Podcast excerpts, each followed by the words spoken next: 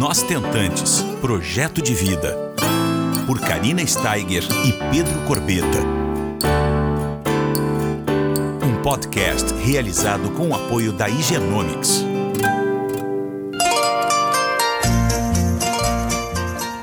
Bom, estamos aqui no dia de Natal com a Márcia Riboldi, gereticista e diretora do Higienomics Brasil. Estamos em pleno Natal, época especial, época de correria, época que a gente não para, que tem mil coisas acontecendo, mil festividades. É um presente de última hora, é uma roupa que, que a gente está procurando para pra, as festas. Todo mundo tá super estressado. Todo mundo estressado, né? Não tem tempo para nada, nem para falar. E aí eu faço um convite para vocês hoje. Um convite para dar uma paradinha. Sabe aquela paradinha de 15 minutos que todo mundo necessita, necessita, na verdade, só que às vezes não dá, né? Eu faço esse convite para vocês pararem, darem uma respiradinha, colocar um fonezinho no ouvido ou não e escutar o nosso podcast hoje. Ele vai ser um podcast especial para vocês, tentantes. Eu acho que poder fazer um podcast mais do que na semana do Natal, no dia, no dia do Natal, né? Tem muito significado para ti, principalmente, Total. né, Karina? Total, é, é um momento de reflexão, não tenha dúvida, né?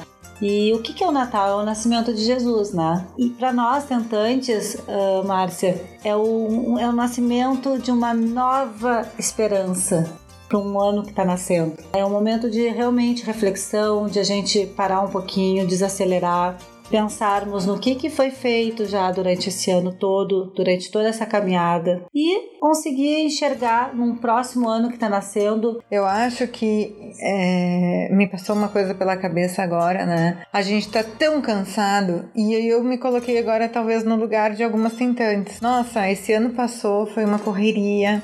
A gente não vê a hora que as férias cheguem. E aí eu imagino vocês, né? Muitas de vocês com toda essa história, com todo esse peso, principalmente desse ano que passou, né? Que foi difícil para todo mundo, né? Que foi, que foi no difícil, geral. no geral. Mas daí a gente pensa que uma pode ter tido uma transferência sem sucesso, a outra pode ter tido um aborto, a outra pode ter feito um tratamento onde os embriões não chegaram a blastocisto, outra ainda pode ter feito uma estimulação em que não teve óvulos, alguma outra decidiu partir para ovodoação, talvez uma não encontrou a doadora que precisava, ou a outra encontrou a doadora que precisava e não deu certo N como pensava. Né? Moça, é um leque. Dois anos atrás, nessa mesma época, eu nunca vou me esquecer, foi o ano mais intenso da minha vida e do Pedro. Nos 10 anos que nós estamos juntos. Por quê? Porque nós estamos nós estávamos no auge da nossa programação para ir para Espanha. O que aconteceu? Nós fizemos o Casulo com Amor, né, que eu já falei nos episódios anteriores, que a gente construiu uma rede de amor para irmos para Espanha, certo? Quem não conhece, a gente pediu ajuda para os nossos amigos e para quem se identificasse com a nossa história, para que a gente pudesse ter uma, uma ajuda financeira para embarcarmos, né? A possibilidade já tinham se esgotado financeiramente. Eu me lembro direitinho que nessa época do ano a gente estava prestes a embarcar. Eu embarquei dia 8 de janeiro, no dia do aniversário da minha mãe para Espanha.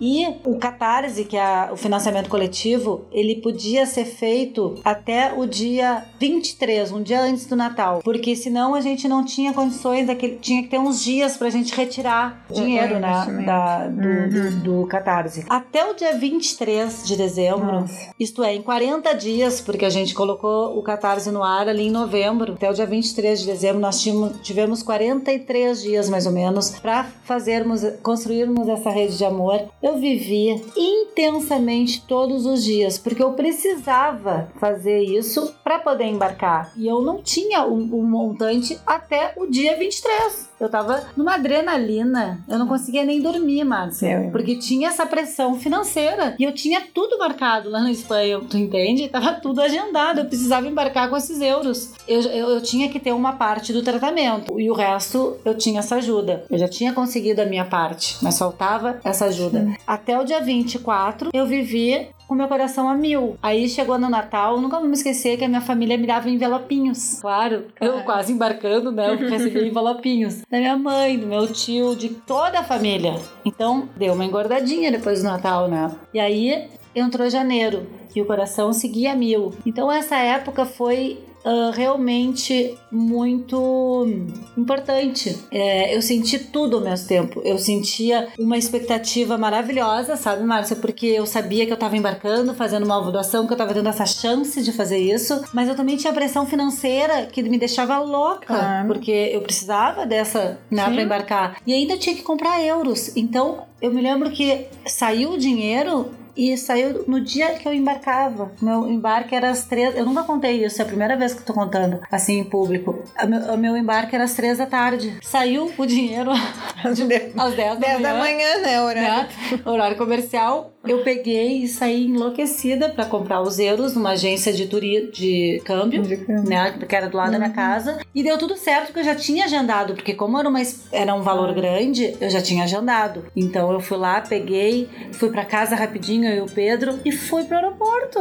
E assim foi o meu final de ano, com uma mega esperança, embarquei cheia de esperança, mas com uma super pressão também. E eu só relaxei quando eu entrei naquele avião. Eu, eu sentei no avião, eu juro por Deus, eu tava tão cansada da correria toda de final de ano e de todo um ano que eu já tinha vindo de dois claro. tratamentos de FIV com os meus óvulos sem sucesso. Todo o contexto. Gente, eu me sentei, eu nunca vou me esquecer, eu me sentei no, no avião, eu chorava, chorava, chorava, chorava, chorava. E o Pedro me olhava e dizia assim: calma, amor, a gente tá embarcando. Uhum. Digo, Pedro, eu tô exausta. E ele, mas agora a gente tá no final, a gente vai conseguir. Te acalma, sabe? Me deu a mão.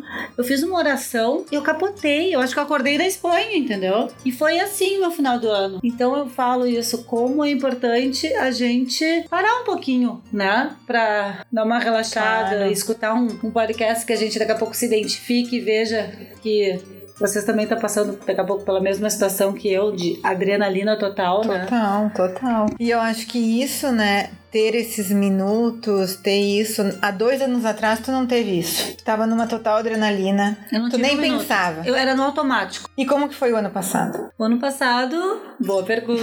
eu tava com o Henrico com 45 dias. 45 é, dias. Fui Nossa. passar o Natal e o Réveillon lá em Recife, onde minha mãe mora. E eu nunca vou esquecer esse Natal. Foi o primeiro ano que eu tava com meu filho nos braços.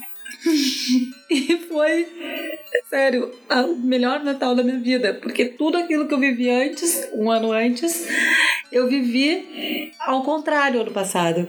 Eu tinha ele desse tamanho comigo, coisa mais querida, aquelas bochechas rosadas. Tava no Nordeste, né? A minha mãe, que me ajudou tanto na minha trajetória, que é a pessoa que mais me incentivava, que me ajudou financeiramente, que me ajudou psicologicamente, que tava sempre comigo em todas as decisões, que foi a primeira pessoa que disse assim para mim, Karina, existem realmente muitas formas de amar e a gente vai amar o Henrico demais. E ele é a coisa mais importante para a vida dela e, e ela eu tive que passar o primeiro Natal lá em Recife com a minha mãe né? Eu sou de Porto Alegre, as pessoas em geral sabem, mas eu peguei meu, o avião com o Pedro para passar o primeiro ano com a, com a minha mãe, porque foi o melhor Natal da minha vida. Hoje ele já tá com um ano e, um e dois meses, já tá quase caminhando e vai ser incrível também, né? Ele já interage mais, né, Márcia? Tu sabes bem. Mas assim, aqueles 45 dias que ele só assim mamava e dormia, mamava e dormia, foi a coisa mais maravilhosa do universo.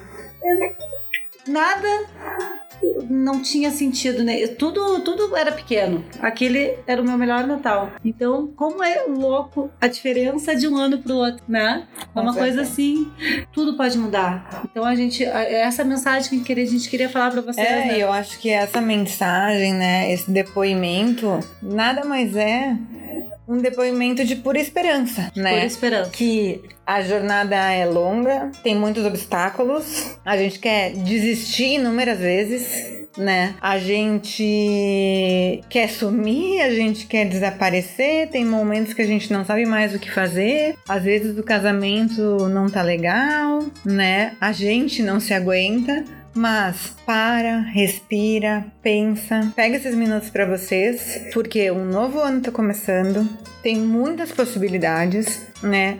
E sempre que tiver uma esperança, a gente tem sim, né, condições e chances de realizar o nosso sonho. Seja da maneira que for. Seja da maneira que existem né? várias formas. A gente fala muito sobre isso E a gente tem que ter perse perseverança. Persistência é muito importante. A palavra resiliência, eu, eu, eu, falo muito sobre isso, porque é uma caminhada solitária, uma caminhada é, silenciosa, né? Então a gente tem que ter persistência e às vezes juntar os nossos caquinhos, se reerguer novamente e, e se, se, trabalhar dentro da gente essa resiliência, essa resignação. E eu acho também, eu sempre falo que a fé é muito importante. Cada um tem a sua fé né? Não, não estamos aqui para falar sobre isso, mas eu acho que a fé move montanhas. Então, acho que também a gente, junto com a paciência, são vários ingredientezinhos que a gente precisa se familiarizar mais do que qualquer pessoa normal, né? Uma tentante. Então, a gente segue a jornada, né? Com mais certeza. ou menos por aí. Com certeza. Mas é, mas é bom a gente estar tá trocando essa, essa, essa experiência no dia do Natal. É uma forma de ajudar as pessoas, né?